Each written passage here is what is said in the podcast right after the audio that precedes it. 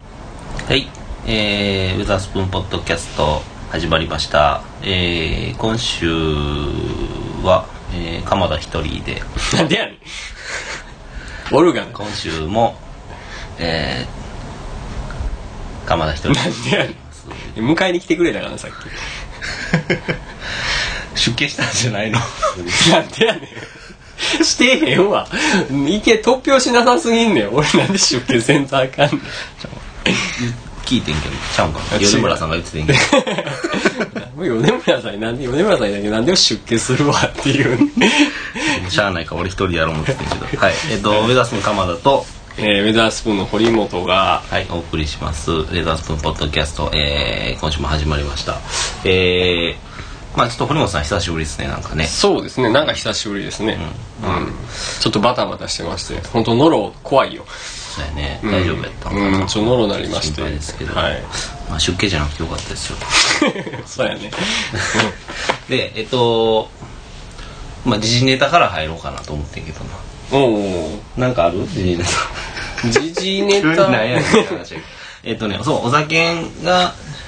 なんか突如、なんかな、ちょっとあんま俺知らんねんけど、あの、ニューリリースを。なんか突如やったのかないあの、あの、なんか、それこそあの、あれやねん。お小沢健二やけど、なんか、質問あるやったっけなんかそんなやつあれの中で、いきなり初っ端に、発表ポ明ッ日リリースしますっていう風に発表して、俺俺も見て、ええー、って思いましたね。うんうんうんねまあそれはまああれないけどで曲聞きましたかえ聞いてない聞いてないいや、それこそ、聞かれへんっていうかなんかそのは配信ないんよね。配信もないしまあフィジカルだけなんよそねう。そうでちょっとフィジカルの方にちょっと今日はまあ実はタールコード行ってきたんやけどお、勝ったよ。いや買ってないね視聴器ちょっと聞いて、なんかあんまりやから買わん かったけどえー、そうなのあんまりなのそうなのいやわからんちょっとその時の気分やなあーまあそうかもまあ確かにそうかもしれんなそうなんかなまあなんまあえ何お酒の話なんでしてんの、うんいやわかるでも時事ネタから言うたら お前が時事ネタ言うてからでもそこからあれよねあのかかねトラノさんがツイートしてたねトレノさんがそうそうそうなんか、うん平行世界そうそうそうそうなんか小沢が語る平行世界みたいみたいななことになってたね、うんなんか別にそういう感じでもなかったけどあれ見たら、俺らの方がよっぽど平行世界そうやだなっていう俺らの方がよっぽどパラレルやわそうそうそうまあ、本当はまた俺、また誰かパク、パクったよね。俺らのことパクったんそうでやすよね今回は、いやそれちょっと俺昨日もなんかつ昨日やったかなツイッターでうん。俺が言ったこと やけどああ、あの、何やったっけ言ったっけえっとそうなんか昨日、えー昨日ってこれあれかポッドキャスト配信のあれによってちゃうな2月23日に、えっとひふみよってあの小田原のサイトの方になんか23日、そうやな。うん。えっと、文章がアップされてて、うんうんえーまあ、それが結構なんか、えっと今までの小沢健二の歌詞やったりとか、うん。えーなんか、えー歌おうっていう明日ミュージックステーションで言うからその時は歌ってねみたいなうん。ことも書いてあるんだけど歌おうって多分あのシティカントリーシティライブビデオの中で一番最初に、みんなもよかったら「うう歌おう」っていうやつかなとかいろいろ思ってるけどああ。まあ、確かそのかつての小沢賢治のなんかそういうオマージュみたいな文章になってて、うんうん。うん自ら自分のオマージュで今回のその、えっとね流動流動体について、ねああ、はいはいはい。流、流動、何何ややっった たっけもう覚えてへん流動体について。その今回その流動体についてのうんジャケットもなんかあれやんね球体の奏でる音楽のなんあか海岸そみ、うね海岸みたいなの歩いてるやつうんうん。みたいなジャケットでそうやった、そうそうそう。今そう回やった、そうやでった、そうやっ子供が歩いてるやつやんななんかた。うん。あ、それもオマージュなのかなかなとかいろいろ思うねんか、だからなんか今のお小沢健二のモードはそういうかつての自分うん、絵のオマージュ。なのかなとうん。なんか、出てけへんわ。いやほんまにその不思議なのがフリッパーズもそうやけどうん。オマージュという名であこれそうそうそうそうう、ん。見せてくれた りオマージュという名でいろいろパクってきてったわけじゃないですかいろいろまあパクるんじゃないか、まあ、サンプリンサング的な感覚プリング的な感覚やろね。うん、っていうことやってきてて、知ってる人をニヤリとさせたいみたいな感じだろうね。まあ多分そういう部分が今回もあるのかなとうん。思いますわなんかちょっと前まではちょっと前って変やな2000年代小沢健二の2000年代、うんエクレクティエクレッククティ以降っていうのかな、うん。まあ、そういう感じはちょっとなかったよね、そうやね。もうそこから離れたいみたいなところがあったうんなんねかあったよね。あの、それこそ2012年のうんライブ見に行ったけど、その時も、うん、えー結構ガシガシ来てんねんけど、う何が違ったかって、ライフズカミン、 ライフズカミンバックとか、あるいは英語の歌詞とかを全部日本語に置き換えて歌ってたよ。うんああエクレクティックでもそういやあのブギーバックやってるけどうん。歌詞違うみそたうやいなろ歌詞そうそう歌詞変えたりとそうかいうのあったねそういう、うんそういうところがあって、うん結構音とかはし、あのー昔とほぼ同じアレンジやったりとか、まあアレンジ変えたりもしてんけど、うんそんなそのエクレクティックみたいな、うんえーああいう AOR みたいな雰囲気じゃなくて、アーバンソウルみうたいな、ん、 そういうんじゃなくてちゃんとその小沢健二な音やったんやけどただその思想っていうか小沢健二が持ってる思想としてあの時とは違うみたいなのを見せられた感じはしたんやけどねでも今回はそうじゃないみたいな感じなのかなかなうん、なんかほんまにうん小沢健二かつての小沢健二っぽい感じになってたねそうよねうん、だからまああのまだ聞けてないのでちゃんとまたちょっと聞いて、えー感想をまたこのポッドキャストでそうやね語り尽くすっていう回にしようかなうん、とりあえず今日の「ミュージックステーション」楽しみミやュージックステーションな楽しみやねっていう、うんなんかえあれあの曲やるしさ僕らが旅にあああそうそう僕らが旅に出るやるしやるあしれね実は俺一番好きな曲やねんけどおお、じゃまああ俺も好きやけどいやそこはいろいろあるんちゃう ひと時々で違うしなあまあそうかもねまあでもトータルして結構あの曲好きかな俺ポール・サイも好きやから俺は ね好きいやっていう小沢健二何が一番好きかって言われたら困んねんけど、一番口ずさむのは天気読みなんよそうなのうんなんかうーんなんかそのこう走りながらとかこうチャリンコこいながら雨なんかよく降るみたいな感じでこう雨がっていうんだ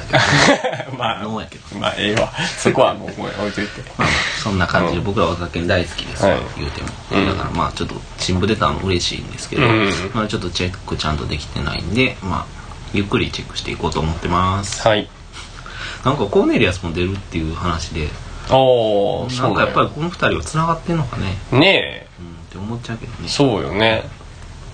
まあちょっとその話出したらほんまに長くなるからうん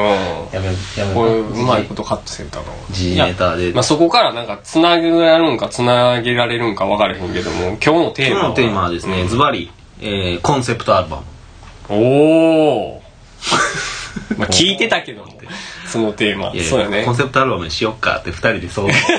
めたのにおおって意味わからんけどそうやねコンセプトアルバムそうそうであのまあなんでかっていうとまああのー今回僕らリリースしました、えーこれ、えーと言っとかなあかんね宣伝、うんえーと2月9日に、えーもう発売されておりますウェザースプーンのニューアルバムフルアルバムで、えーパラレルライツ」というのが出ておりますそうねえー、税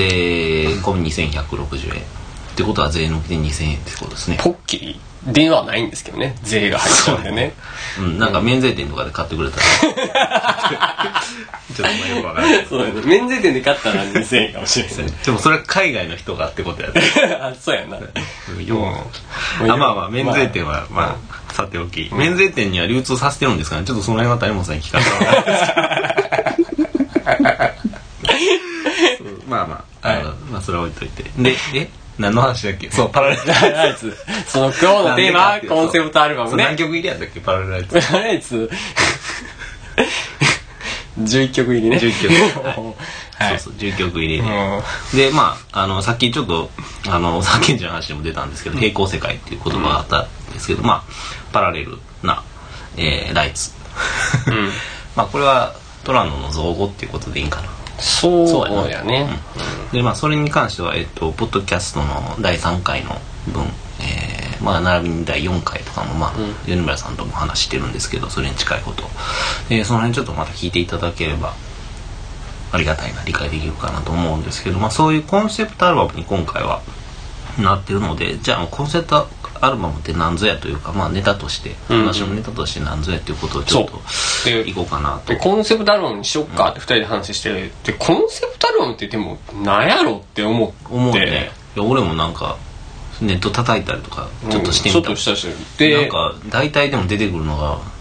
プログレのなんかあるそうやね。プログレとか、メタルとか、そっち系がねじ、ゃないよな来るんみたいよな。でそう、でさ、やっぱさ、あのー、わかるよでもピンク・フロイドとか確かに、うんまあそうやいやなとか思うけ、どあのー、それこそ、フーとかでもさ、トミーとかあさあ、そうやねあのー、ロックンロールじゃなくて、結構こう、うわーっとかなる、ググリーンデーもさ、出してるやん、ロックロオペックラ。オペラってやつな、うんそういう風になってくんよね。うん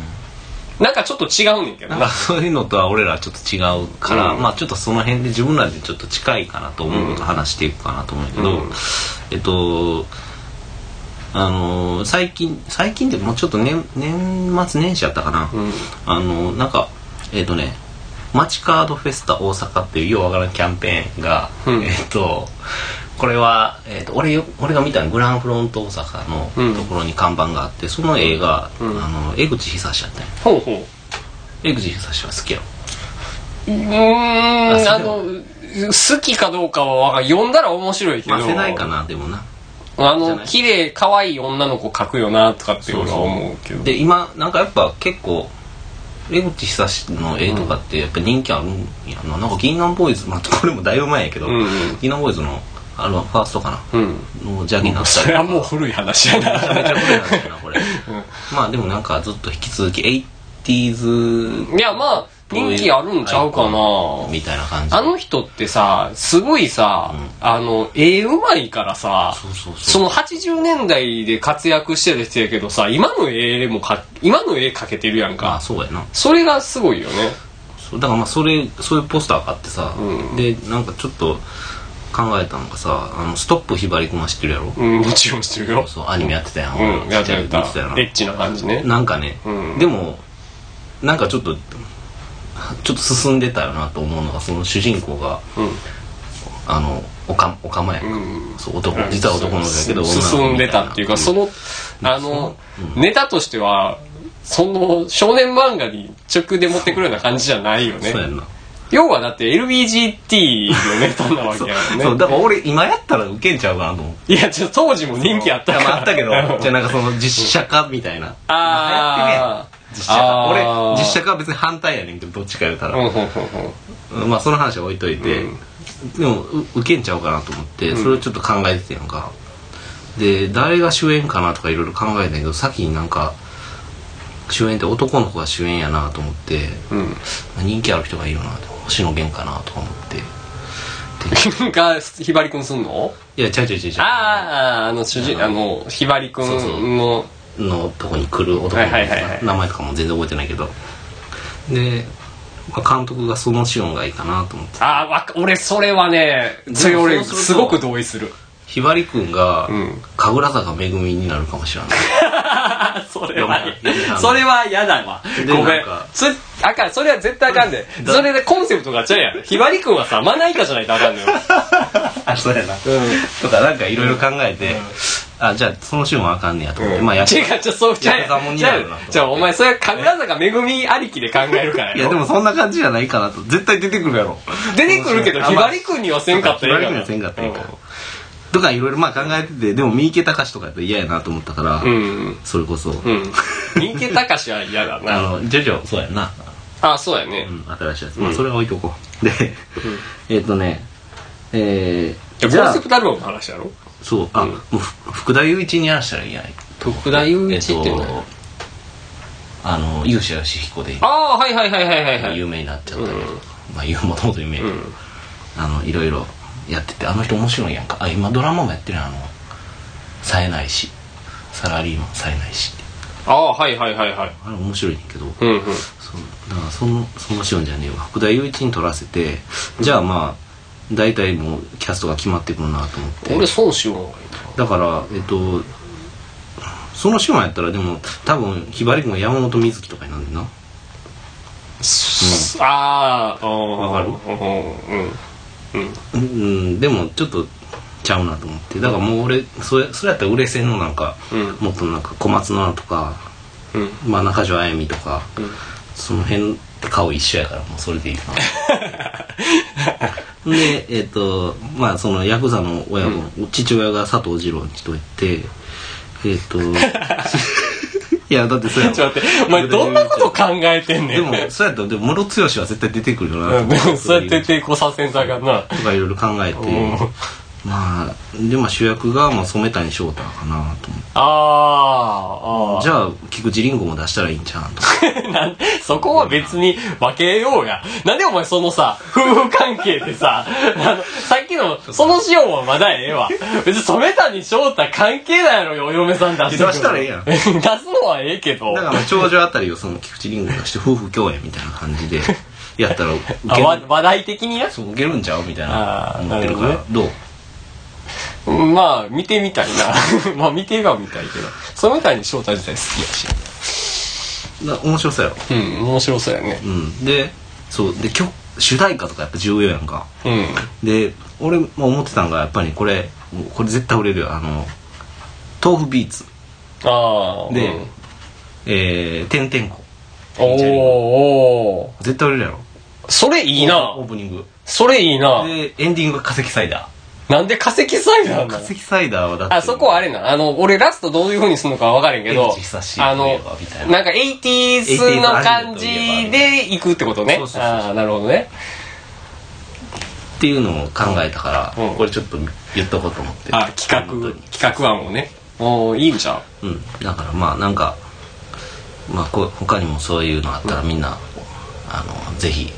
ポッドキャストで放送してくれたらいいよいや、ちょっと待って。おのおのごめん。お前、ちょ、話戻していい話戻していいまず、コンセプトアルバムって話をしてて、江口久志っていうキーワードが出てきて、ね、ひばりくんの話持ってって、いや、コンセプトアルバム戻してくるよ。何やったえいやだから、んうん。こういうのとかってコンセプトやんなみたいなあー、その、くくってってことね。そうそうそうそうそうそうんんん縛りを決めちゃうみたいな感じってね。いうことかなと思って、うん、わかる。それはそうだね。で、た、なんか俺分かれへんのが、コンセプトアルバムっていうのをウィキペディアで調べたんよね。調べたら、まあ、結構わーって出てくんのよ。わーって出てきて、まあまあ代表、一番初めなんは、ビートルズのサージェント・ペパーズであるとか、いろいろ出てきて、その中で、あの、日本のアルバムみたいなんで、あーハッピーエンドの風待ちロマンとかがコンセプトアルバムに入ってんのよ。それマジで分からんちょっと分かれへんねん、これが。でもこれってもしかしたら、なんか縛られてるんかなって思ったりもすんのよね。これなんなんやろうなって思って。そうそうか風待ちロマンかうん。ああでもそうか風待ちっていう詩やなああ、じゃあそういうところやねん。だからコンセプトって、結局言ったもん勝ちの部分もあるんだよね。ほんまにそうやな、うん。言ったもん勝ちなんよ。歌詞の話やと思うわ、うん。えっ、ー、と今持ってきたのが、えっとハッピーエンドボックス、えーこれは、えーこれ ABEX から出てるやつかなえー、なんかあのシティハッピーエンド全曲集の楽譜がついてる、でジャケットはこれ松本太陽ですよボックスのやつうん。すごくないえなんで松本太陽が書くっていうのいやまあでもそういうなん かおー。イメージがあるんですよねうーん風待ち都市みたいなちょ、ちょっと、ちょっとだけ一個言っていい俺ずっと思ってることがあるんねやんか。はいあの、これが細野なのね。そうやなこれ細野やな。これ大滝やな。これは鈴木やな。うんうんで、これが松本隆やそなう。そうそう松本隆のこの絵さ、ん原田泰造に似てない。似てるな似てるわ えそれだけいや、ごめん、そんだ けやわ。えっとまあ風待ちロマンに話を戻すとですね、えまあ、ここに載ってるんですよえーうん。水月の風電車通り吹き抜けると鬼瓦の屋根の大滝一の真似してるんです美かし。いいや俺は松本隆のあ、松本隆でほんなつもんりややっていうあ、そうなんや。あのファーストアルバムの最後で朗読してるよね松本隆えっ、と、ハッピーエンドっていう曲があ入ってるけあど、あれ松本隆なんや。そうそうそうああ、そうなんや。俺は大竹一やと思ってた。うーん。まあ、だからそういう、まあ、歌詞の中で、その、なんか、えっ、とね、失われた東京の原風景うん。が風待ちみたいな感じで言ってたような気がする。うだかーらん。そういう原風景をこう、なんていうの、描いてるのかな、詩のいや中で。、だからこそ、その、えー、サントラっぽい感じだよね。うん、多分そうやね。うん。その、風待ちに捧げてるっていううことやと思うんだけど。ん。なるほどね。とか、なんかその、ウィキペディアでこう、見てたら、あこれそうなのみたいなんとか、まあ、まあ見たらあれやねんけど、結構、 それこそこういうさ、プログレッシブな感じにもなっていくんやけどブ、ログでやろ。まあ、ウィキメディアやから、まあ、で、なんかあれなんよね、一番さ、いあのこのリストの頭に来てるのがフィル・スペクター だよ。そうやね。あの、クリスマスギフトこういうね、うんえっ、と、うちあると思うけど。どうかなまた、これですね。えっ、と、入ってるのは、えー、ロネツとか、うんえークリスタルズとか、うんえー、まあ、言ったらフィル・スペクターの、えー、プロデュースしたアでもーティスト、ダレン・ラップとか、フィル・スペクターってすごいね。あのさ、この人、一プロデューサーでしかないのに、フィル・スペクターっていう名目でアルバム出せんねんもんな。そうやね。うん。だからまあやっぱり、うん、一時代気づいた人なんでていうかほんまに、う んもうもう聞いてもらったら分かるけどサウンドはもう多分当時やったら全然違ううんことしてるからみんなが、まあ、さっきのハッピーエンドの大滝なんかも思いっきり影響を受けてずっとそれをやってたぐらいなんででこのアルバムまあそういうフィル・スペクターのプロデュースのうんアーティストがフィル・スペクターが、えークリスマスソングクリスマスアルバムっていうコンセプトで、えーレコーディング制作したいろんなアーティストを集めてきてうん制作したっていうアルバムコンセプトアルバムを説明するのに、まあ、分かりやすい、じゃあ分かりやすいねクリスマスアルバムっていうコンセプトがあるから、で、そこから3年ぐらい空きまして、あのそこでサージェント・ペパーズが出てくるんかと思いきや、その 間に、おお、そうか、これがあったかっていうのが、うん年表上。あの、ビーチボーイズのペットサウンズ。はいはいこれ何なんコンセプトペット何これも音なんかなコンセプトなんだよななんだよね。これ一応別にでもコンセプトとしてはビートルズに勝ちたいんやっていうコンセプ ト 勝勝ちたいんやというコンセプちト。たいんやっていうコンセプトかなと俺思うぐらいの、うん。まあその確かに熱の入れようやけどまあでも言ったらこれもあの思いっきりフィル・スペクターの影響を受けてブライアン・ウィルソンが密室ポップを頑張って作ったっていう、うんうんうんうん。だから密室ポップっていうコンセプトでねあそうだからそれ説明していかなあかん今ちょっとお説明しなあかんことうんうん分かってきた、何えーそもそもうん。アルバムってのはうん。今みたいにアルバムというその作品として認識されてああ、そうよね。それ大事な話やったな。そうや、大事な話やな、それ。それから紐解いていかなあかんあの、うんアルバムは当時当時は、まあ、ビートルズの初期の頃そうやけど、うんまあその時その当時出したシングルとかまあ曲を集めたもんだよな、そういうことなんよね。曲順とかそんなにこだわって作られてないし、うん。うん。だからまあとりあえず寄せ集めのほんまにその写真のアルバムと一緒でうん。寄せ集めのものそんなテーマなんかなかったわけようん。でそこに来てえっとフィル・スペクターのそういうクリスマスアルバムみたいなのが、うんまあ、出てきたら、まあ、それは一つのコンセプトアルバムとして認識されるわな、うん。そりゃそうやな。だからまあそういうこともあって、えービーチボーイズのこのペットサウンドがなんでおおなんか分かってきたペットサウンドがなんでコンセプトアルバムって言われるかっていうと、うんこのアルバム普通、えー、とアーティストのアルバム CD っていうのは、うんえーバンドであれば、えーとうんバンドメンバー4人が、えーまあ4人って まあ、ビートルズの今イメージになっちゃったけど、うんうんうんえーまあ、ビーチボーイズやったら本当に5人かな、うん。えー、とが、えーみんなで演奏したりとかして、うんえーみんなでアイデア出したりとか、まあ、プロデューサーがおったりとかもするけど、うんみんなで演奏して録音していくものやのに、えーこの時は違うんですよね、うん。えービーチボーイズメンバーツアーに出てます、うん。そうだえね。ー忙しいです、うん。えーツアー出て世界中回ってライブしまくって、えーでやけれどもアルバムを作らなあかんとえーアルバム作りたいって言ってじゃあブライアン・ウィルソンが「俺ちょっと残るわ」っつって「俺曲書けるし」っつってそう そうやねプロデューサーブライアン・ウィルソン、ね、そうそうメンバーではないブライアン・ウィルソンがもうだからちょっと俺ちょっとツアーやめてあのちょっとレコーディング専念するからちょっとみんな回っといてって、うんである程度撮っとくからあのまた帰ってきてあの主張ってみんな撮ってもらったらええからっつってで作ったアルバムが「ペットサウンズ」ようんでしかもこれが、まあ、ミュージシャンだからビーチボーイズのメンバーじゃなくてうんまあだからそのスタジオミュージシャンをいっぱい使ってですね、まあうんえーまあみんなに指示出してこうやってああやってうん作って、で結構まあなんていうのかな、まあ、これペットサウンズの話し出しても長くなるからちょっとはしょるけど、うんまあそういうブライアン・ウィルソンの思うがままに撮ったうんで、えーみんな帰ってきてビーチボーイズ帰ってきてじゃあこうやって歌ってっつってみんなでコーラスつけて完成させた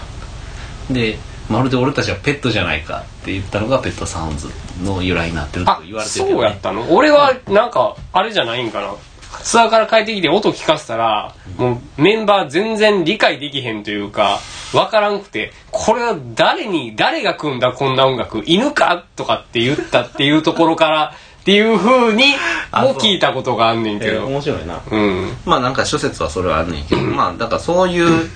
意味でコンセプトアルバムにだから普通のアルバムじゃないんですよあの当初のうんうん、そんなだってバンドメンバーが全員どっか行ってる間に一人だけ残って一人が完成させてっていうことはまあめったになくて、うんうん、でまあペンドサウンズ発売されてえーまあ今でこそ名盤と言われてますけど当初そんなにアメリカでは、うんまあいわゆるビーチボーイズのあのああいうサーフィンホットロッドみたいなサウンドとは違うものやったんで、えーアメリカではちょっとあんまりヒットしなくて、えーまあイギリスではそこそこイギリスではそうなのね大ヒットかな大ヒットしたんよそのそうそうでまあ アメリカキャピタルの方は、えーまあ、失敗作やってみんなしてすぐさまベストアルバムをそうそういうビーチボーイズのイメージ崩さんようにベストアルバムを出される始末でそう、それがね、そこら辺の話はもう、あの、ビーチボーイズのライナー書いてる山下達郎のライナーがすげえ詳しいの よそうやね。あれすごいよ。まあ多分ビーチボーイズのいろんな日本人のその認識はあの山下達郎の文章からそうやろね。いや、かなほんまそうよね。多分そうなんやろあとね。萩原健太と。萩原健太とね。 まあまあまあそれがいいけど でまあそういうこともあってコンセプトアルバムっていうふうになってるんやけれども、うんでまあビートルズもその前後、えー、96年かきゅな同じ年に96ちゃん、66。ごめんなさい66うん年、同じ年に、えーリボルバーリボルバーや、うん。まず、ラバーソウルがあって、ペットサウンズあそうっそてう。っていうのが、えっと、ラバーソウルを聞いてブライアン・ウィルソンが「わもうめっちゃすごい」ってラバーソウルビートルズやっぱすごいななんかアメリカ版のラバーソウルを聞いたらしいねんけどまあアメリカ版ジャケ違うよねイギリス版ジャケも曲順も違うって、曲内容も違うかなちょっとアコースティックフォークロックによったようなうん印象らしくて、アメリカ版俺もあんまよくわからんけど、でまあなんかそういうちょっとす進んでたよね当時としては、フォークロックって一番最先端やったからその当時、だからまあこんなロックアルバム俺も作りたいみたいなそういうちょっと先を行ってるようなの作りたいっつって作ったのがペットサウンズで、えーまあ、それ聞いてポールが「ええやん」言って「最高やな」言って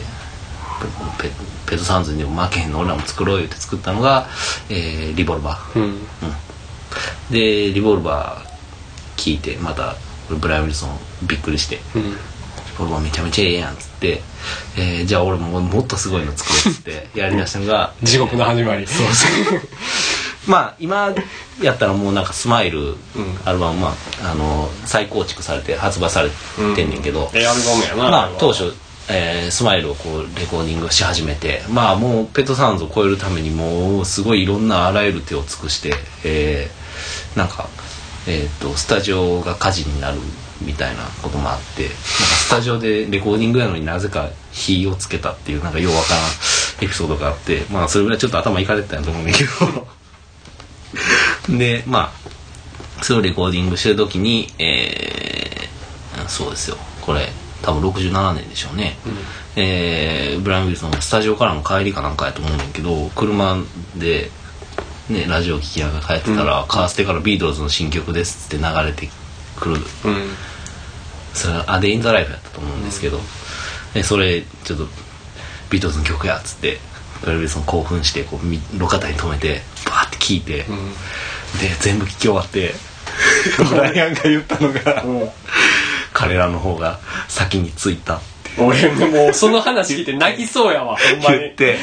もうそのなんていうのだから打ちのめされたんやないやもう完全にやられ俺た今っていうねめちゃええええ話というかすこれもうブライアン・ウィルソンに自分を置き換えたらもうなんという絶望感って思うねそれはすごいショックを受けてしまってそれでもうちょっとスマイルももう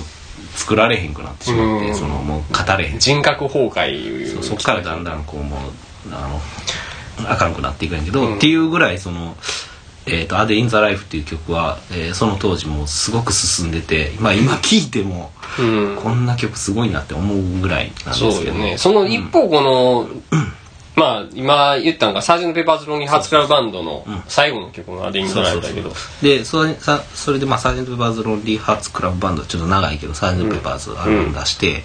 えーそれが、えーコンセプトアルバムの始まりだとまあ、ゆ一躍有名にしたっていう感じなのかもしれないね。なんかそんな感じはで、じゃあどういうコンセプトかっていうと、ビートルズが、この、サージェント・ペパーズ・ロンリー・ハーツ・クラブバンドっていうバンドにな って、世界ツアーしますみたいなコンセプトなんやったっけそういうコンセプト、まあそんな感じやろねあの、ビートルズ当時コンサートをもうやめちゃってて、けれどもレコード上でコンサートしようぜみたいな、そういう感じやったんかな。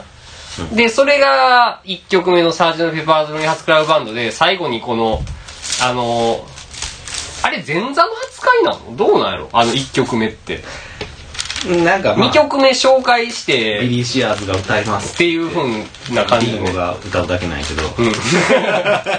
まあでも代表曲やぞそう分かりやすく言うと、まあビートルズそうそうさっき堀本も言ってたけど、えっとリボルバーじゃないわラバーソウルあリボルバーというかまあマイナロンのリボルバーの時に、えーまあこうちょっと、まあ、ライブやってももう音も再現できそうにないし、まあ、ちょっと録音に専念しようって言ってやり始めたよね、でそのす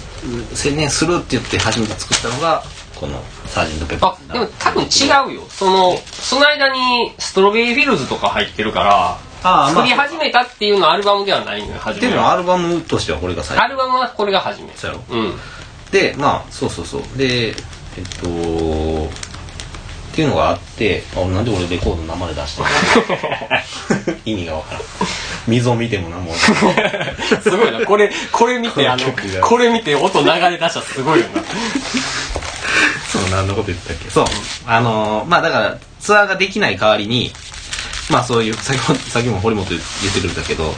まあサンペッパーズっていうバンドやがやるよっていうコンセプトをもとにでもこれ初めて聞いた時どう思った俺は、俺はあ素直。そうそのすごいなっていうのはもちろん思ったけど、うん。それ以前にコンセプトアルバムかなって思いなかったでも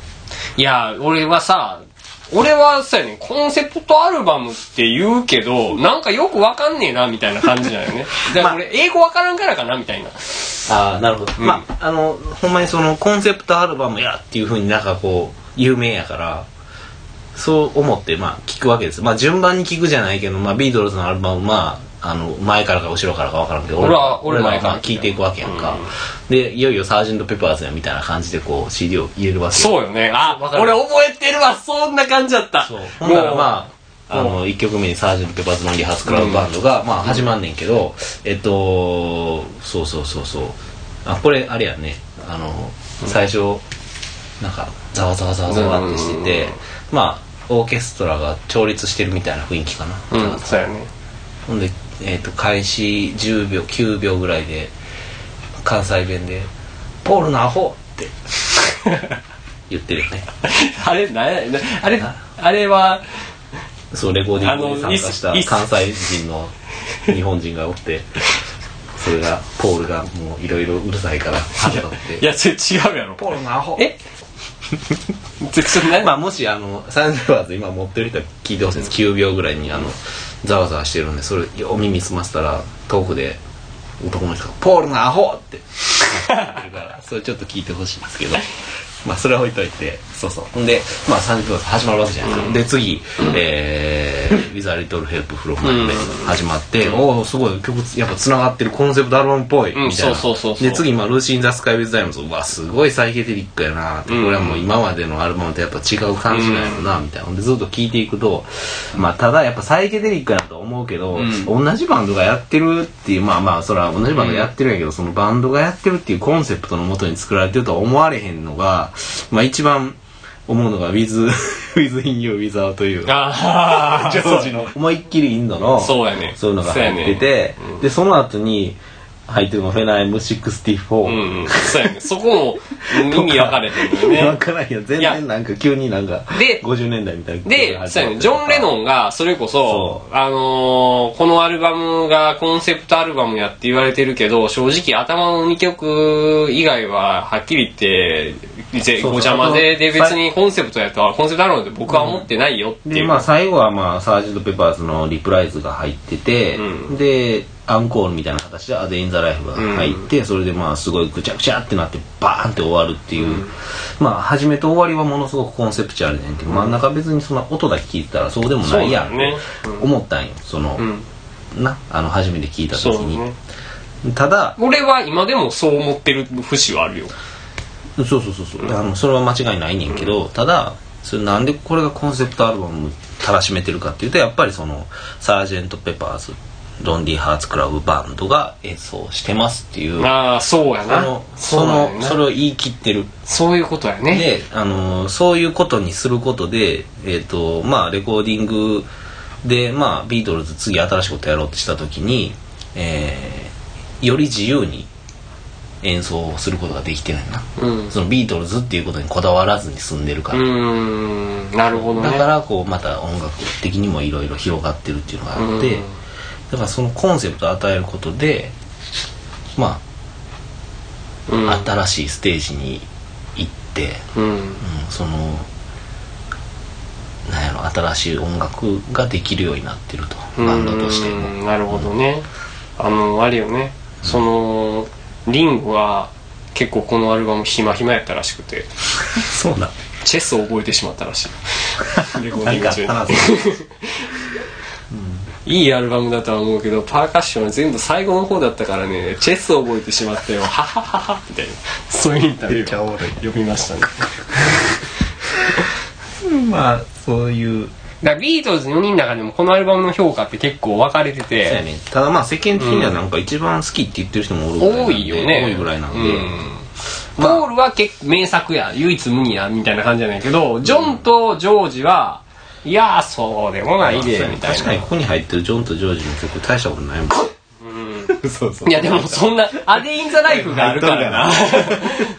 やまあまああのいい曲いっぱい入ってんねんけど、うんまあとかえー、まあただその当時やっぱり与えた衝撃っていうのはすごかったみたいで、この後まあこういうサイケデリックムーブメントあとコンセプチュアルのアルバムがどんどん出てきててえっ、ー、とほんまにそうじゃない、うんこの後ずーっとうやだねから、えっとスモールフェイシスの「オグデンズ・ノット・ゴーンズ・あーの B 面とか全部つながったりするのはこれの大きいこれの影響やしなんかまあえっ、とそれこそサタニック・マジェスティうんサタニックマジェスティローリング・ストーンズうんのああいうのとか、えーでまあさっき言ったようにあのものすごく、えーいい感じで作れたはずのスマイルが衝撃衝撃 がを強すぎて受けそう強すぎて受けすぎて頓挫するっていうふうなことが起こったりとか、えーしたと、まあそれぐらいちょっとコンセプトアルバムっていうそのなんやろ大々的にこう言ってしまったことで言ってしまうことで言ったことで、えー世間に与えた衝撃っていうのは強かったのかなと、うんそうやね、まあ、なんか言ってて聞いてて思いましたその先生が言うねあのバンドっていうコンセプトを無理から作ってしまったことによってより自由にっていうふうに言ってたけど先生あなたうん先生がおっしゃって言たわないけどあのうん確かにそそこやったんかもしれへんねあのバキッとこうその前と後で音が違う印象を持った中学生の僕の理由は そうやね多分レコーディングが本当に自由に行えるようになった、うん、うんなんか交換を入れたりとかするのまあそれまでもあったんやけどまあなんか平気というか、うんまなんあかそれギターの音からして全然違う風に聞こえへんよねうん、からなんかそういう、まあ、いわゆる実験的なレコーディングが思いっきりできるようになったコンセプトによってそうやねで、えーまあそういうビートルズのコンセプトアルバムがあったりとかうんして、えーまあずっとそういうコンセプトアルバムっていうのがまあ存在してるのはビートルズのおかげかもしらんなっていうところうありますけどんそうやねほんまやいやだから多分そうなんやろうねほんま今ちょっとパッて目入って Now&Zen があるやんそこにカーペンターズの見えへんもんお,、ま、お前は 俺は自パッとわかん分のない CD だなんか分かるかもしれないこれもこれな、赤い車にジャケットディスク JJ で300円で買いました、えっと B 面にうんうんえー、イエスタデワンスモアから始まって、ずーっと昔の、えーファンファンファンとか、えーとダロン、えーダドゥロンロンとかね、ハイロンロンって書いてるけ ど、あの、ジョニー・エンジェルとか、まあ、こういうのを、えーまあ、カーペンターズがカバーしてるんよね。そのメドレーで入ってて、間を DJ が繋いでるっていうのがあって、ほんで最後にまた、イエスタデワンスモアのリプライズで、終わってうんこういうのもコンセプトやんか、完全に。そうやねこれ多分あんまり知らんイエスタデワンスモアだけは知ってるけどこういうコンセプトになってるところの導入の曲やとはみんない知らやん俺は知らなかったと思う、うん、へえって思ってそううんやったりとかするんよだからそういうのって多分サージュント・ペパーズがないとこれすごいねあの、うんあのへえって俺もへえって思ったなんか落語っぽいねなんか ああ導入みたいなそうそうそうそうそうそう。あのあ、ー要は落語とかでよく、こういう、この話有名で知ってるけど、実はそこは枕の部、枕じゃない、枕って言ったらええわけじゃないな。導入部分で、うんえー、前、中、高があるみたいなとかでよくあったりするやんはいはいは。いそういう風なところの、俺らは入りの部分をものすごく有名で知ってるっていうことだよね。であのだからまあ歌詞がそうやんかイエスタデワンスモア、うん、そうだね。ラジオうん。でみたいうんな、そういううんうんでまあラジオの昔の曲をそこからカバそーうでいメうドこレとーをでねやるっていうことになってんだけどへがあったりとかやっぱりそういう、なんていうの作品になんかうーんと可能性を与えるーうん。アルバムにうんうんうん。コンセプトアルバム、うんコンセプトがあることで、うんうん、なんか新しいその見方を見るん角度を変えた見方ができるように、うんうんうん生き方ができるようにしてるっていうのが俺たちのコンセプトアルバムのイメージかなと思うんですけど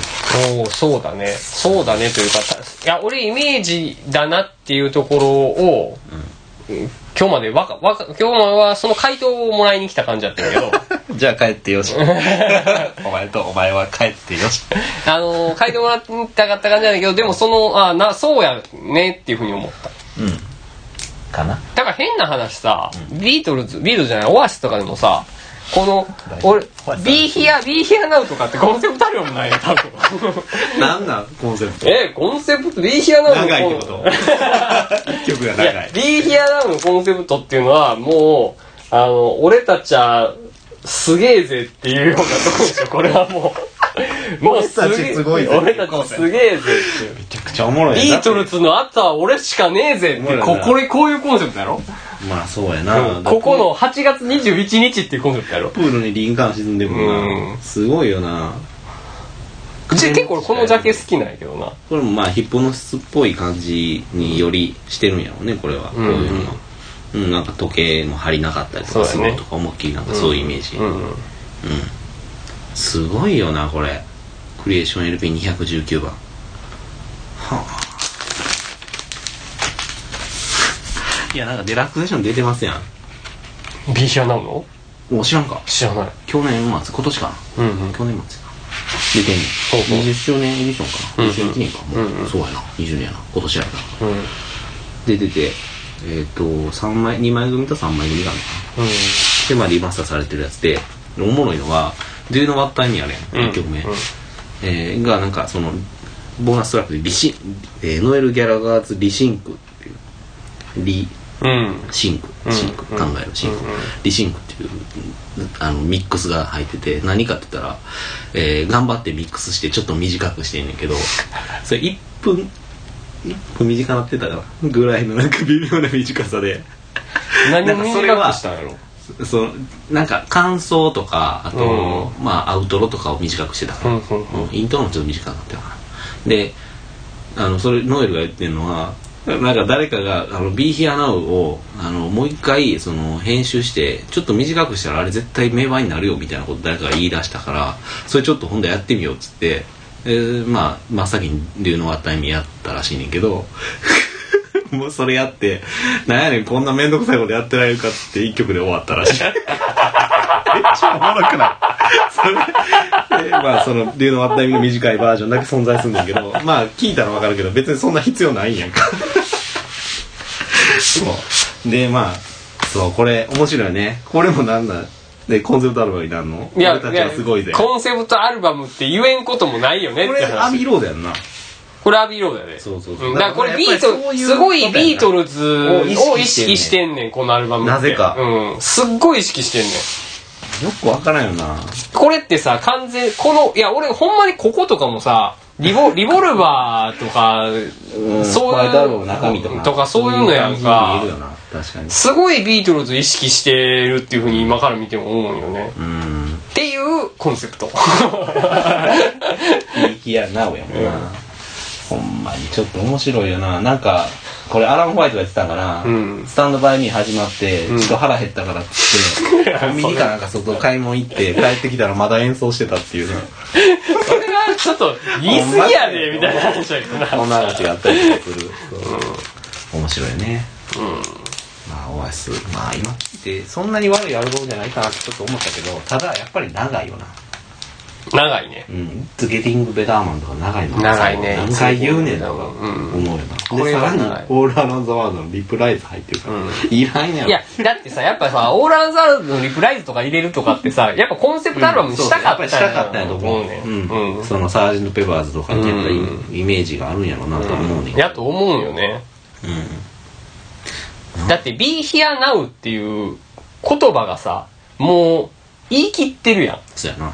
だからやっぱそういうことやと思うよねこの時はまあ俺らもこれは買ってみんなで聞いたよなみんなでねみんなであの心斎橋のタワーレコードにね発売日にそうそう買いに買いに行ってで堀本の家で聞いたかな俺んちで聞いたよなでまあ1曲目全然終わったにはまあ聞いたことあ知みたいなで順番に来て「マイビッグマウス」か2曲う目、んうんなんやこのギターめっちゃ鳴ってるやんみたいな、でけえみたい名な前入っ何本入ってんねんギタじゃーあみたいなでとか次があれやなマジックパイマジックパイだっけマジッそうクかパイがあって、で、スタンドバイミーがあって、スタンドバイミーは、ああ、ええ曲やな、みたいな感じだええね曲。それで、そこでガーって聞いてくるちょっと、だれてくるんだよ、慣れこてきれ。た長のえな、これって。 みんな途中から無言で漫画読んだりとかしてた もんなそうやったっけそうだっけうんでまあ最後終わって、えーまあスタンドバイミーいい曲やなみたいな感あじで、なんかちょっと覚えあの、あれ、それでさ、変な空気になったそ前振りがさ、オールアラウンドワールドをジョン・レンノンが書いてたら、彼は5年早く打たれてただろう、みたいなのがあったや ん。それ誰が言ってためっちゃロエルそれロエルやんロロエルがやってたよでそれ聞いてそ俺はだってそんなえそんな曲かなみたいななったな、うん確かにで俺覚えてんのがこのビーナーが買った時にあのタワレコ買いに行ってこうタワレコ5回やんもう今はなきな、今マンダラけのさ、あそこ5回行ってさ、あの洋楽コーナー行って俺ら全員ビーヒアナをこう手に持ってこうレジ並んでて さお前の番の時にさその店員の女の人がさうんもうでもう中もうずっとオアシスやんうもんうそれそう発売日やからもうオアシス飽きたって震災場所ら しい オアシス飽きたってそレジの女の人が俺らまだ聞いてへんよそうそうそうそうめっちゃおもろいもう飽きとんねんレジそんなアルバムやってこと まあっていうだいぶ話で、それ、それでも聞いた時、鎌田憤ってたよ。か俺ら買ってるそうで、それ言うみたいな。はいはいいやそれは思うで俺結構まあたの震災橋らしいなうん今思ったら、ううんんちょっといいエピソードやなそれ そうそう。いい日やな物語る感じやなうんラッチがな、その時にな、いや、でもそら言うで、みたいな話されてたいいそういいそうだってたまにお坊さんみたいなこと言う の出家したらしいなう。ラッチ。してないですすごいなえーっとでで、いや、何やったっけ脱線していったけど、まあコンセプトだってことよ。じゃあ言っいや、だからなんか、何回も戻るけど、言ったもん勝ちやけど、言ったからには責任持たなあかんっていうのがコンセプトあるもんね。なんか変な、変なまとめやな。うん。まあ、俺は思うのは、その、やっぱりそういうコンセプトを与えることによって、新たなマジックが起こるというか、うんうん。あ、それ、いや、そうやね。だから、それ何を狙ってるかっていうと、そういうことを狙ってるってことだよね。やっぱりその、聞く人に、まあ、イメージをさせる、ヒントを与えるというか、うんうんうん。うんまあ、より自由に聞いてほしいねんけど、まあ、そのための足がかりになるようなものうん。が発生するのかなと。そうだね。なんで、えっと、今回、まあ、パラレルライツも、まあ、そういうコンセプトあるわので、まあ、やっぱりちょっと前も言ってたけど、ちょっと、なんていうの、そのエンターテインメント感をうん。出したかったっていうことを、まあ、平たく言えば、うん。あの、プランは言ってたんやけど、 うん。まあ、それはあるよね、そうやね。ほんまに。うん。まあまあ、やっぱりそういうパラレルライツっていうコンセプトがあるから、えーあのアルバムもより、まあ、自由にというか、より新しいところに行けたんじゃないかなとうん。思うので、まあ、ぜひまあそのあたり皆さん、えー聞いていただけたらありがたいなそうですね。聞いてもらいたいなとと。思います。あの、そうですね。あの、パラライツの話ですけど、結構、ツイッターとかで感想を書いてくれてくるれてる方がいまして、すごい嬉しく読ませていただいいていや、るほんま次第にですよめちゃね。めちゃ嬉しいっすよう。ん。うん、ちょっとまあ、ここでは誰がどうとか言わへんけど、うん。 いや、でも本当嬉しいなって思って。やっぱあの、ジャケットとかも、うん。含まれるよね含まれるねあの、うんサージュンペパーズがもろそうやし、うんまずあのジャケット見たらもう分かるから、うんうんそうそのさっき言ったオアシスのジャケットをこうやヒしプなノシス的なそうそうそう そうなんかそういうイメージ、そうやね。うん、でも今回もだからやっぱりそういうパラレルライツのジャケットまあうん前々回も話したけど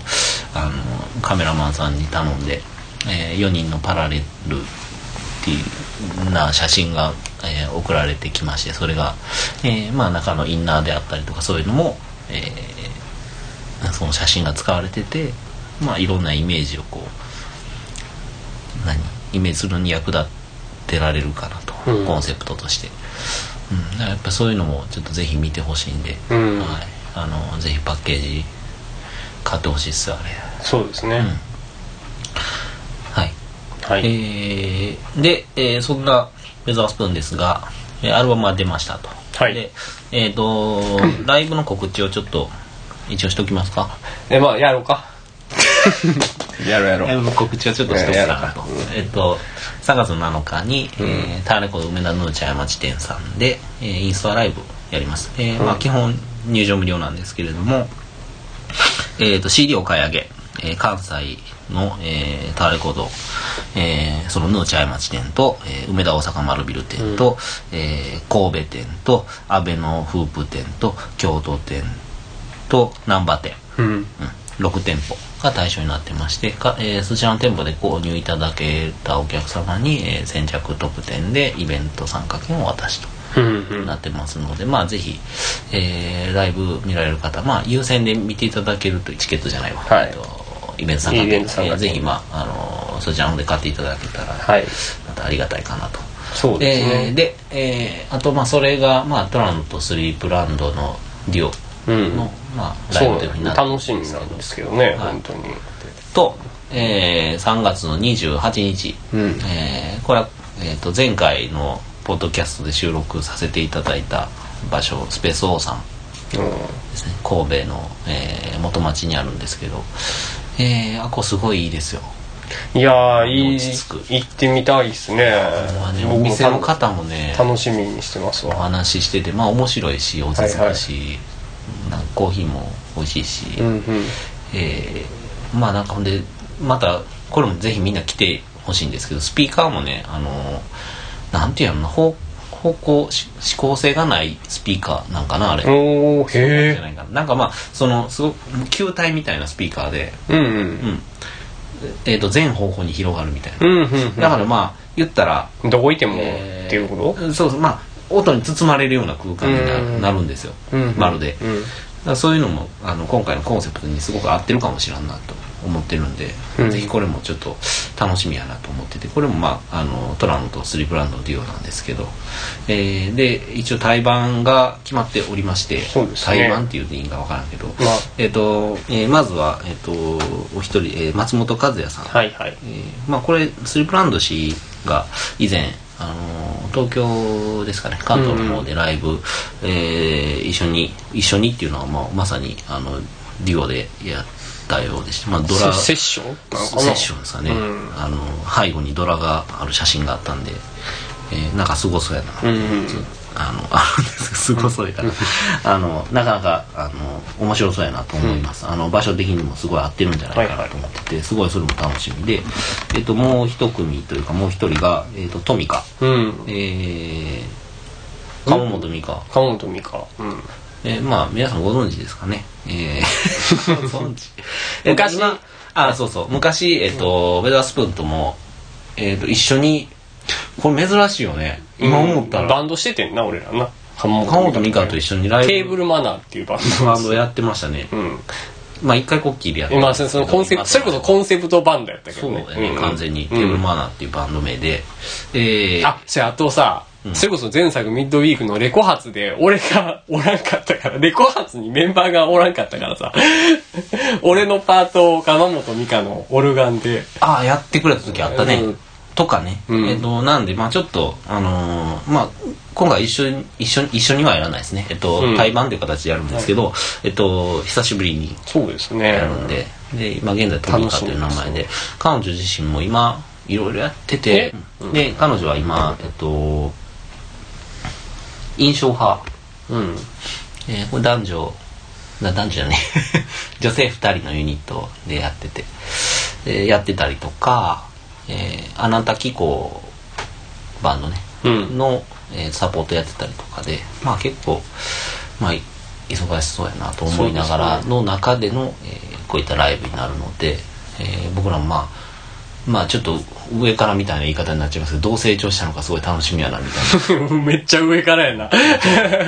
っちゃ上からになっめっちゃちうけゃど上からやな。 まあそういう意味じゃなくて、あの、ほんまに。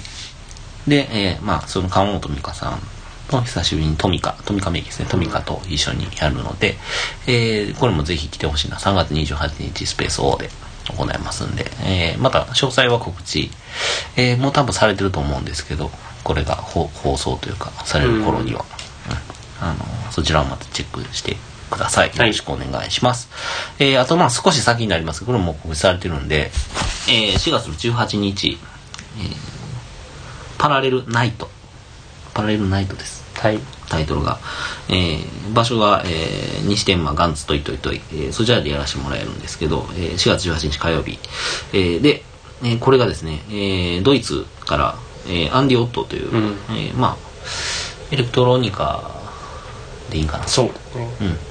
うん、のアーティスト、えーが、えー MD パラービっていうんですかこの人まあ、はえいーはいはいは存じ上げないい。すいません、うん。えーインドの、えーすごく有名なミュージシャンうん。兼、えープロデューサー、えーなんか映画撮ってるとかもなんか書いてたな確かうん確か多彩な女性の方と、えーユニットでいらっしゃっててで、えー、とちょっと僕があの音源聞かせてもらったんですけどすごいなんかあの、世界観やったね、トレノさんが、ああやってたあ のなんか彼女だけのライブも見たんやけどもう確かにすごかったうんすごいこれもほんまに楽しみでねうんまあぜひちょっと来てほしいなっていうのと、うん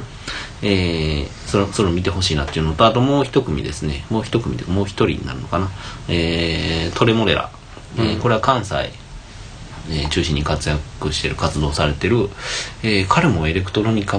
アーティストになっちゃうんかなえ。いなやっちゃう俺は聞いたらそう思ったけど。うんまあえっとね僕結構感じたのプレフューズみたいな感じかなとああ、ま思っあ、プてレイその見エてレんことまはあないかなエレクトロとエレクトロやねんけどヒップホップのビーちょっトとビートはそうビート感がヒップホップやなっていうのがあってそれがすごい僕は好きですねいや、僕も好きでした。コールドカットとかああいうそうですね。僕、俺、プレフューズっていうところは、あの、そこまでバシッとは感じへんかったけど、あ の、でもそのヒップホップ、ミーツエレクトロニカっていうところは、その雰囲気はわかる。なんか多分話合うんちゃうかなって勝手に思ってるんです けど、うん、なんか、うん、えー、まあちょっと彼と、えー、ウェザースプーンと3組で、えーライブが今のとこ決まっております、うんでウェザースプーンこれは、えっと、バンドでそうよね、バンえドーで。 5人ですねフル,、うんフルメンバーって言ってしまっていいですねフルメンバーですどう考えても、うん 5人でやります、えーこれはもうどうなるかなって思ってどうなるかないやー久々やからねそうやほねんとねいやすごい楽しみで楽しみやなうんあのーまあ、これがレコ発みたいな大きなイベント、まあ、生でパラレルライツの曲が聴けるうんまあ、初めてそのの機会にはまなるかあ、あなのフルメンバーでっていうね、うんあそうやねフルメンバーっていっうて意味っていでうことなんで、えーぜひまあこれも、えー4月18日火曜日はぜひ、えー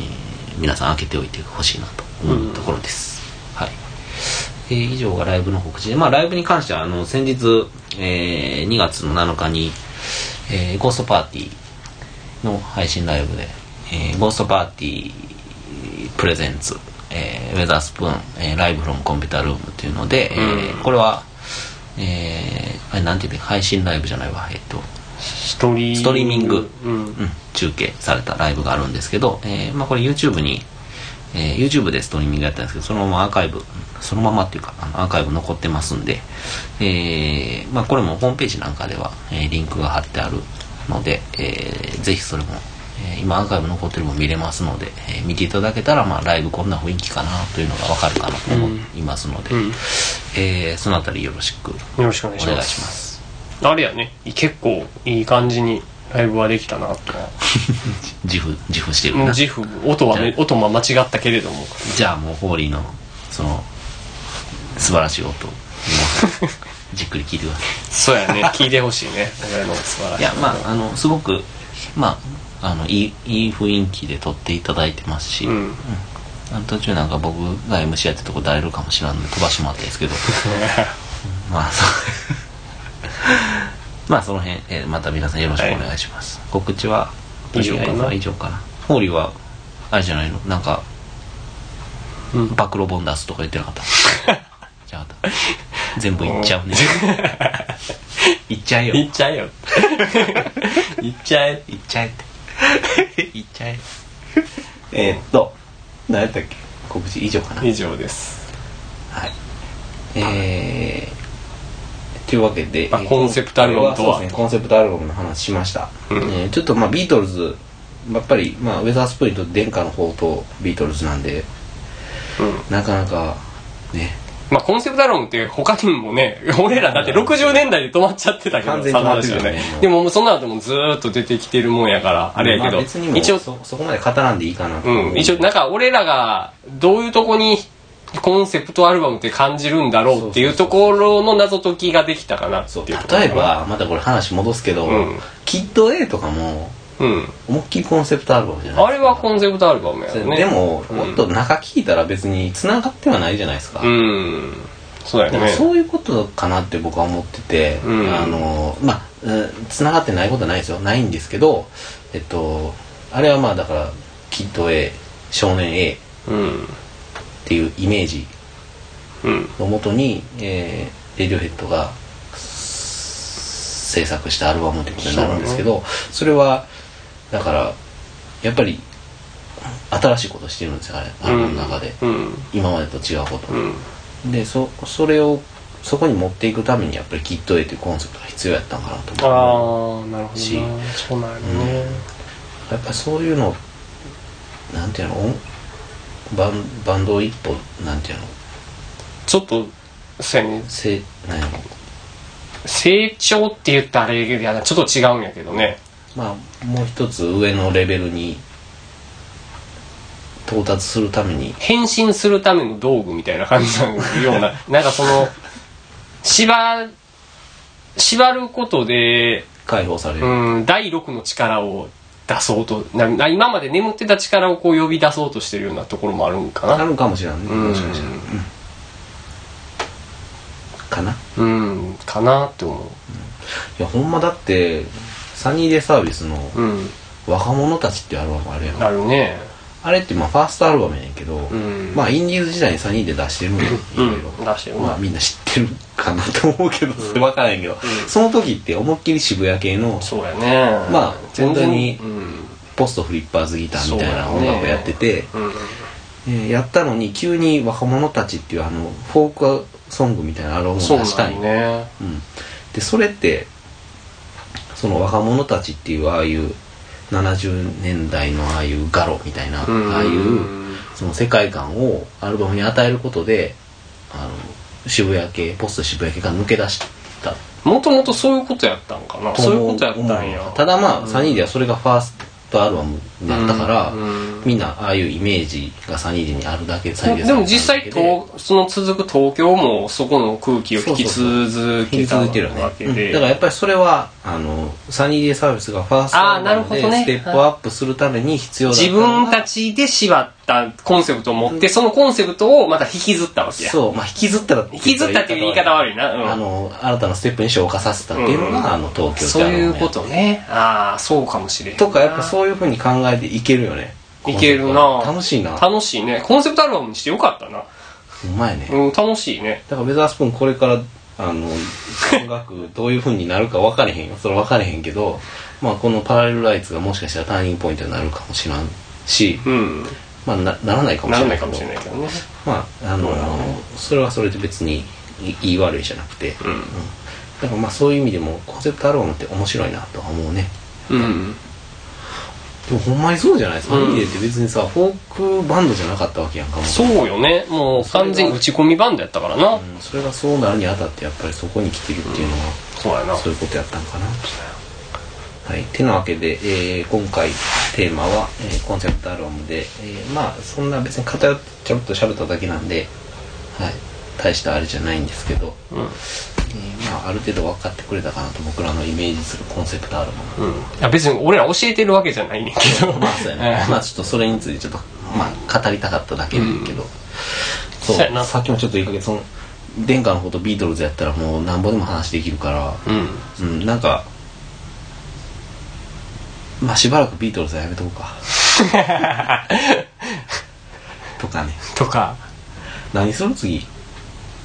何しよっかでもさいやちょっとビートルズ戻していいホワイトホワイトアルバムってさ実はさあれバラバラやって言うけどさあれはあれでコンセプトなんかもせえへんそれねよ、ほんまに。うんなあ。うん逆にすごい、だからジョン・レノンがすごいな。うん、あれはジョン・レノンがすごいその白に、白が好きやから今回白やでじゃけみたい な。絶対デザイナーでやったらあかんやつって言われてるやん、白って。そうやなまあそれを一番先にやったというかさ、うんやってしまったその、ジョン・レノン。うんそれでまとめたってことやもんなあのバラバラの音楽をうん、ジャケを白にすることで、うん、バラバラでやタイトルも「ザ・ビートルズやろあやっぱりバラバラやったと思うね音楽的にはまあねまあバラバラやん実際聴いたら、うんいろんな曲入ってるし、ただそれをまとめたのがあのホワイトアアルルババムムっってていいうう白いジャケと T タイトルたあの自分のバンド名タイトルっていうのねっていう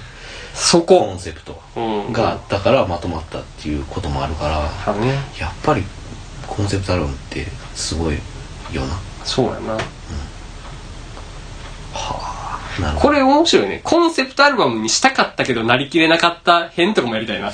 このアルバムなりきれてないよな、みたいな。で、例えばやけど、これはなりきれなかった編やんか。まただ ってリーヒアナムなれなかったなれなかった、なれなかったそう編。なんとか、あの、エレファントカシマシ、明日へ向かって走れとか。あれはなってないあれ、なりきれてないんじゃん。そうなんうん。エレカシ会はまたちょっと別でやらんとあかんなそうやな。俺らもめっちゃあるからなその辺はそうやな。そうそもそもなレザースプーンの結成の話ってああ、うん。言ったら、うんまあ今日言ったビートルズなんかもそうやねビートルズをみんな貸し借りして堀本のあ赤番を版を借りたみたいなああ、それは俺が鎌田に貸したよな。そうそう俺はラッチからビートルズのテープを借りてんけどそね、うそうそんな感じで、あのそこでつながったんやけど、一個もう一個あるのがエレファントカシマシの「心に花を」やなそうやね。エレカシのうん。あれをまあトナノから借りたどうやったっけ俺はラッチからよ。いや、俺はでも、そこも複雑で、お前は、あの、悲しみの果てか、4月の風の、あの、シングル持ってたよ。そうそうそうで、それを、俺は借りて、はいはいええ曲やって思って、ラッチはラッチで、心に花を買ってたよ。うんうんその絵が入ったね、うんで、そういうのが回されて、そうやなっていうところが、ある意味結構ね、日本のアーティストでは、 俺らをつなぎ止めたっていうか、ここ引き当てたエレファントカシマシやったよね。ままあだから原原体験フェザースプーンの音楽原体験にあるのがビートルズとエレカシそうなかなか面白いけどなかなか面白いなまあでもエレカシはいまだ人気あるしなそうよ今ねの世代から、うんエレカシ編もまたちょっとやろうかそうやねどっかでエレカシもしたいしいろいろやりたいことおはあるか酒なもちょっとな今日ちょっと語ったけどお酒はやらなあかんでやらお酒はやらななあいかとんかサニーデーとかサニーデーとかね日本のアーティストってやってんいやまだだってやってないもんなやってないそんなん全然やってない よまだそう俺まだ俺らいややってないっていうかそのいやまあもちろんあれやねん けそんどなにやってないから大丈夫やねまあだからちょっと絞ってねほんまにでもこれいいよあの面白いここの俺「てんてんこ」って初めてこれ これで知って聞いたけどあいはいこれめっちゃ面白いわって思ってあ「てんてんこ」てんてんこなうんあいやちょっとまあそういうなんか新しい発見というかまあお互いの情報交換にもなるし俺は出せるもんないわいやいやでもなんかなんとなく、CM で聞いたとかそういうのあるじゃあし、ねだからまあそういう意味でも、まあ音楽だけじゃなくてねそうそうそうカルチャー全体を語れたらいいかなと思うんであすけのどお俺らなりのねさもっと詳しいともっと詳しいからなそうやねそんなのはそうこたうだ聞やいってぱるんりですそけのど詳しいこと別に今必要ないんじゃないかなっていうのは思っててまあ、ネットで調べて出てくるしなそうそうそう個人のその思いみたいなのみ聞いても面白いかもしれへんね俺はこう思うんだよみただいかならねみんなやっぱりそれぞれ思うことがあってみんなすうん何かが好きやったりするわけやから、そこのこだわりっていうのは聞くのは俺は好きやねんそうやねそういうふうに思ってみんな聞いてくれてたら皆さん聞いていただけたらすごいありがたいなとこのポッドキャストもうちょっと聞いてくれたら嬉しいなほんま にねいやいやまあどれぐらい聞かれてんのかっていうのはちゃんとは把握はしてないけどね、結構このそうやねちょっとまたその辺の反響もぜひ聞かせてほしいところですあなんかメールとかもあって、まあメールとかしてくれたらね、 俺らそれに答えるとか、ウェザースプーンの公式メールアカウントが、メールアドレスがあるやん。あるねインフォアットウェザースプーンドットコムっていうのがあるんですけど、そこになんか、あの、鎌田さん、堀本さん、こんにちは、みたいな、ミュージッそれク、ミュージック願望的な、ク願望